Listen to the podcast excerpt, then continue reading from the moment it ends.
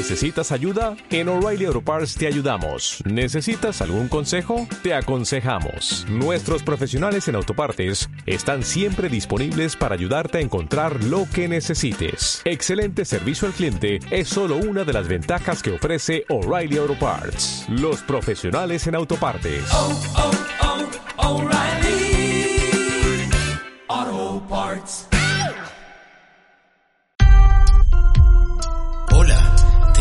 Experimentar una vida llena de exuberancia, plenitud y libertad. Siempre fuerte, Crea tus espacios llenos de gozo, éxtasis y bienestar.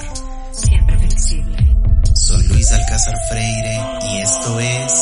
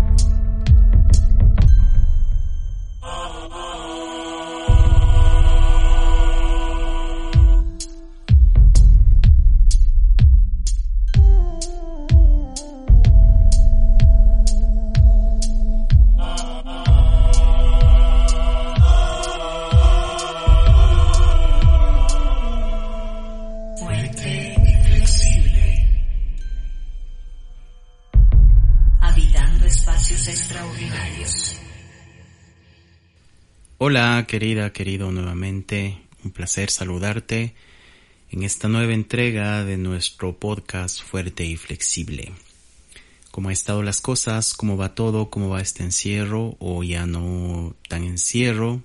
¿O si ya estás en otros lugares, en otras ciudades en donde ya se ha levantado la total cuarentena? Te cuento que por acá, por Quito, Ecuador, donde yo vivo, todavía seguimos encerrados y con un poco todavía de problemas. Así que bueno, esperemos que todo vaya cambiando, que todo vaya mejorando, que vayamos aprendiendo, que, que este tiempo haya sido súper productivo y, y enriquecedor en todos los sentidos para ti y para toda tu familia. Así que un abrazo fuerte por ese lado. ¿Cómo estás? ¿Qué tal? Vamos con nuestro cuarto episodio. Este cuarto episodio que creo que deja ya sentado un poco la filosofía, no la filosofía, no le llamemos filosofía, llamémosle el método que yo quiero transmitirte, que, que viene de, de todos los años de mi experiencia con Feng Shui, con arquitectura, con procesos holísticos y que me ha permitido a mí generar un, pienso yo, un aporte a esta técnica. Y, y lógicamente un, un despertar más allá de lo que ya conocemos y de lo que sabemos.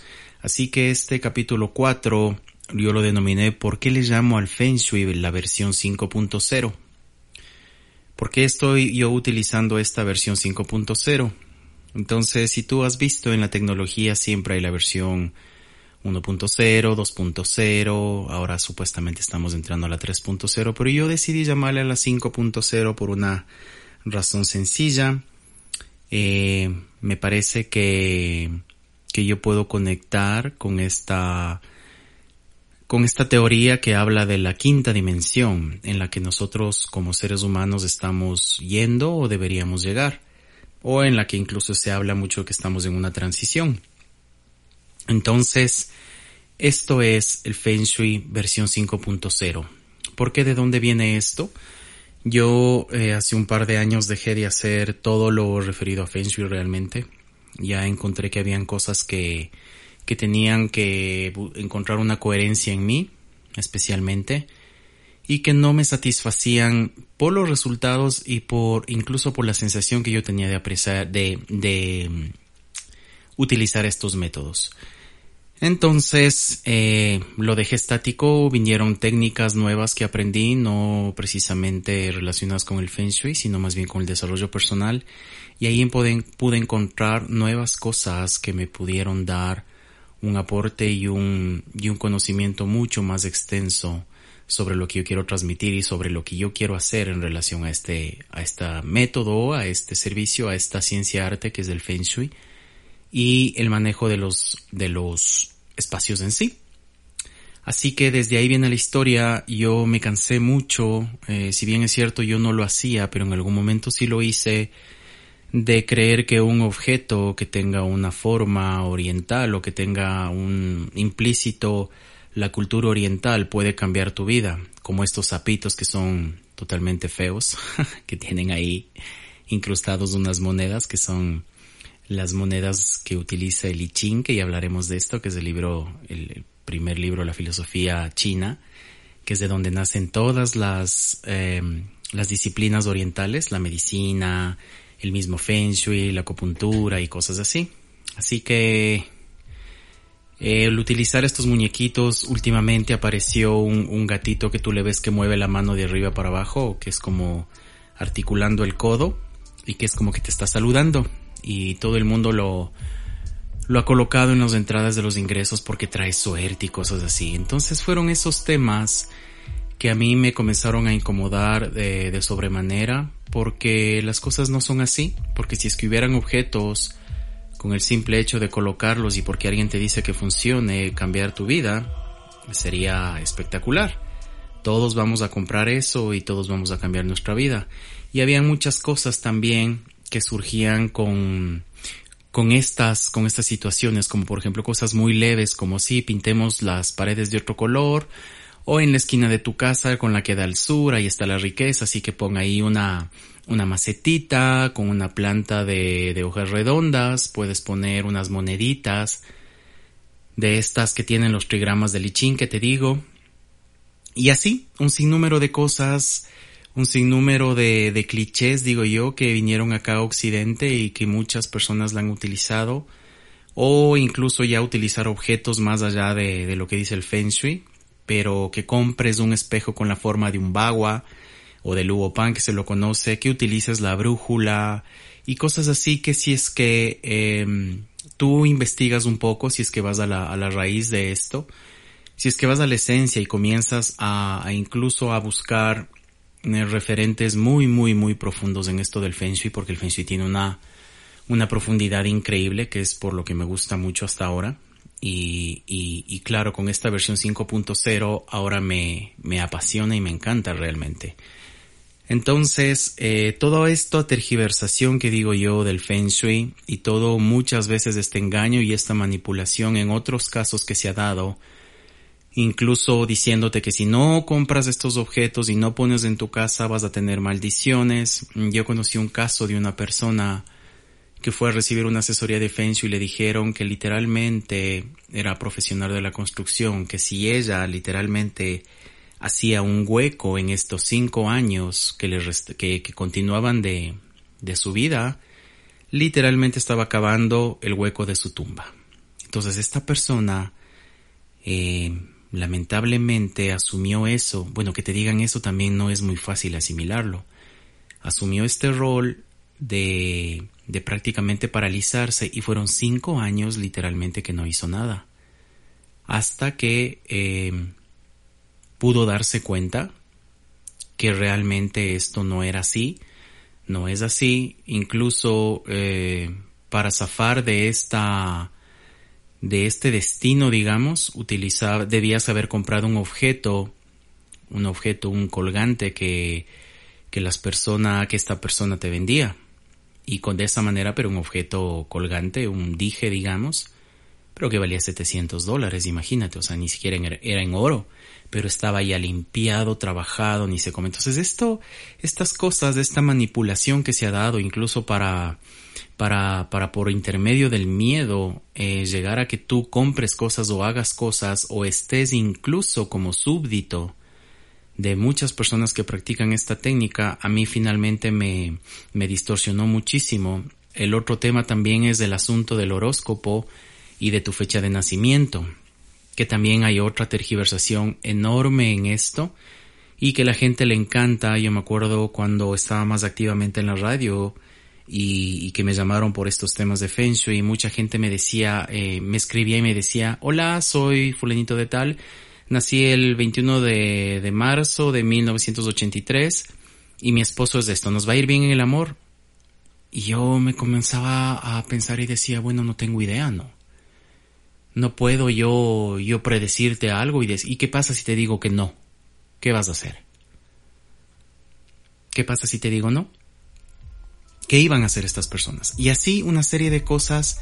Cuando yo ingresé a esta radio tenía mensajes todo el tiempo. Soy de la fecha, ni sé qué, buenas tardes, ayúdame por favor, ¿cómo me va a ir en este negocio, en este trabajo? Entonces una, una suerte de adivinación y una suerte de, de tratar de interpretar el futuro, ¿no? Que es lo mal llevado del horóscopo y el mal, lo mal llevado desde mi punto de vista, como siempre, de todas estas, estas, estas técnicas de adivinación hasta un punto, pero mal objetivi mal, mal, mal utilizadas y, y, y su objetivo completamente tergiversado. Entonces fueron todas estas cosas que hicieron que yo me canse, que yo diga no, o sea, algo está mal aquí, algo tengo que rehacer y listo. Entonces decidí parar un tiempo, no, no ponerle mucho empeño a esto y fue cuando llegaron otras técnicas a mi vida en donde ya pude ir descubriendo un manejo mucho más profundo de los espacios. En donde, claro, literalmente tú ya puedes comunicarte con tu espacio. Y eso eh, es un, es un enorme paso desde mi punto de vista porque yo siempre he creído que la mejor persona que puede decirte cómo tiene que estar tu espacio, con qué objetos, con qué colores, con qué decoración, con qué ubicación, en dónde debe estar ubicado, la mejor persona, el mejor consultor, el mejor maestro de esto que puede, que puede decirte cómo, cómo debe estar esto, esa persona, esa única persona eres tú. Y cuando yo llegué a esa conclusión, todo cambió. Toda mi perspectiva cambió. ¿Por qué? Porque yo me paso al rol de facilitarte que tú puedas llegar a esa conciencia y decir, ¿sabes qué? Objetivamente, este adorno que yo tengo, o este objeto que yo tengo, o este lugar en donde yo quiero venir, no va conmigo. Porque lo siento, porque lo vivo en mi cuerpo. Y es muy diferente a que venga un maestro, un consultor, un pseudo maestro que venga a decirte, cómo tiene que estar tu espacio. ¿En función de qué? ¿En función de cálculos matemáticos? ¿En función de su forma de ver las cosas? ¿O incluso en su forma de, de haber aprendido esta técnica? Entonces me parece que, que esto tiene que romperse. De mi lado lo he roto. Efectivamente, fíjate que la historia dice que en la lejana China había muchos maestros de Feng Shui y este conocimiento era muy, muy, muy reservado y muy celoso. ¿Por qué? Porque esta gente tenía, eh, tenía poder. Podría decirle a los gobernantes, no hagas esto, tienes que colocar esto, esto hay que construir, esto no hay que construir. Entonces de esa manera se volvió una suerte de manipulación también. Entonces imagínate el poder que tenían estas personas para poder determinar incluso el rumbo de crecimiento de ciudades, en dónde iban a ser ubicados. La, yo, yo me interpreto yo me imagino que incluso la determinación de dónde puedes venir, el manejo de cómo se van a vender los, o, o, designar o destinar los, los terrenos a la gente. Entonces era un poder fuerte, era un poder muy fuerte y este conocimiento era muy, muy celosamente guardado por los maestros llamados en esa época de Feng Shui. Entonces, eh, como tenían conocimientos también, eh, lógicamente hay de todo en la vida. Y también había la gente manipuladora, como la hay ahora, que a partir del miedo eh, te convencen para que compres cosas o para que finalmente estés como, como un súbdito. Conozco a muchas personas en esto, conozco a mucha gente que ha caído en estas, en estas garras, en las garras de estas personas. Y conozco también a estas personas que finalmente utilizan esta, esta mal llamada forma de, de atraer a personas. Entonces, bueno, sin juzgar, cada quien esté en su proceso, cada quien esté en su momento para, para asimilar o no estas cosas. Pero bueno, punto final a esa, a esta parte. Y lo que a mí me compete es justo esto, decirte que que el Feng Shui 5.0 va mucho más allá de esto, va mucho más allá, va relacionado completamente con la conciencia de los espacios, teniendo muy en cuenta que cada objeto, cada, cada elemento del espacio tiene moléculas, átomos, quantums, eh, subátomos, y incluso todo una, un complejo sistema electromagnético que lo único que hace es estar vibrando y esa vibración nosotros podemos eh, manipularla en el buen sentido de la palabra para nuestro beneficio y el beneficio de nuestro espacio. Así que la versión 5.0 va a eso, va a que tú puedas reconocer la energía de tu espacio, que tú seas la persona que pueda eh, determinar qué es lo que va y qué es lo que no va en función de tu esencia, en función de tu ser, en función de tu conciencia. Y de mi parte, solo convertirme en un asesor, en un facilitador para que tú puedas llegar a este punto. Ese me parece que es el paso trascendental que yo que yo estoy exponiendo en este momento a ti, que te estoy comentando, y que más allá de exponerte que ya lo vivo. Entonces me encanta mi poder llevarle a las personas para que perciban su espacio, para que sientan, para que ellos mismos se den cuenta y digan, sí, definitivamente este objeto no va acá, o este objeto sí, o aquí necesito esto. Y claro, darle lineamientos, darle, por ejemplo, que sé yo, utilizar teoría de color, utilizar toda la técnica de los cinco elementos de la filosofía china, que es súper válida y súper súper rica en, en, en millón de, de, aportes en decoración, en construcción incluso. Y eso, eh, utilizar las cosas como, como originalmente se crearon o para lo que están, no para manipular y no para tampoco dejarte en un, en un espacio en el que tú seas el, el perfecto ignorante y venga otra persona y tenga que decirte lo que tienes que hacer y con, con todo lo que hemos hablado, que ya no lo quiero hablar porque es un tema feo. Así que más bien, eso es, quería que tú sepas esto, de que, de qué se trata el Feng Shui 5.0, por dónde va este Feng Shui 5.0 y que, que lo, que lo puedas eh, compartir, que lo puedas sentir, que lo puedas tú vivir y que busques una armonía constante en tu, en tus espacios porque eso eh, simultáneamente se va a convertir en una armonía para ti, para tu vida, en todos los aspectos y para los de tu familia. Finalmente, quiero compartirte la pregunta del podcast, que espero que abra un espacio en ti, que abra un espacio de conciencia mucho mayor en ti, y la pregunta va por el sentido de, ¿estoy en una constante adaptación al cambio? ¿Estoy en una constante adaptación al cambio? Y listo, espera respuestas, guías, concienciaciones de esta pregunta. ¿Por qué? Yo siempre me rijo porque lo único fijo en este mundo es el cambio, la única constante en el universo es el cambio. Así que si yo cambié, si yo pude dar la vuelta a esto, porque sí es darle una vuelta, es completamente irme más allá de lo que, de lo que viví, de lo que aprendí en Feng Shui, ¿qué tal si tú puedes también dar este cambio y dar este cambio en lo que tú quieras, en lo que tú, en lo que tú desees en tu vida? Ok. Sin más, entonces mm, me voy despidiendo sin antes dejarte un abrazo inmenso, muchísimas bendiciones, pedirte siempre que te mantengas fuerte, fuerte para recibir estos cambios, fuerte para poder interpretar a tu espacio y flexible para de igual manera poder recibirlos, aceptarlos, percibirlos y adaptarlos en tu espacio. ¿Ok? Soy Luis Alcázar Freire, te mando un enorme abrazo nuevamente muchas bendiciones. Siempre me cuesta despedirme, así que lo voy a hacer rápido. Chao, chao.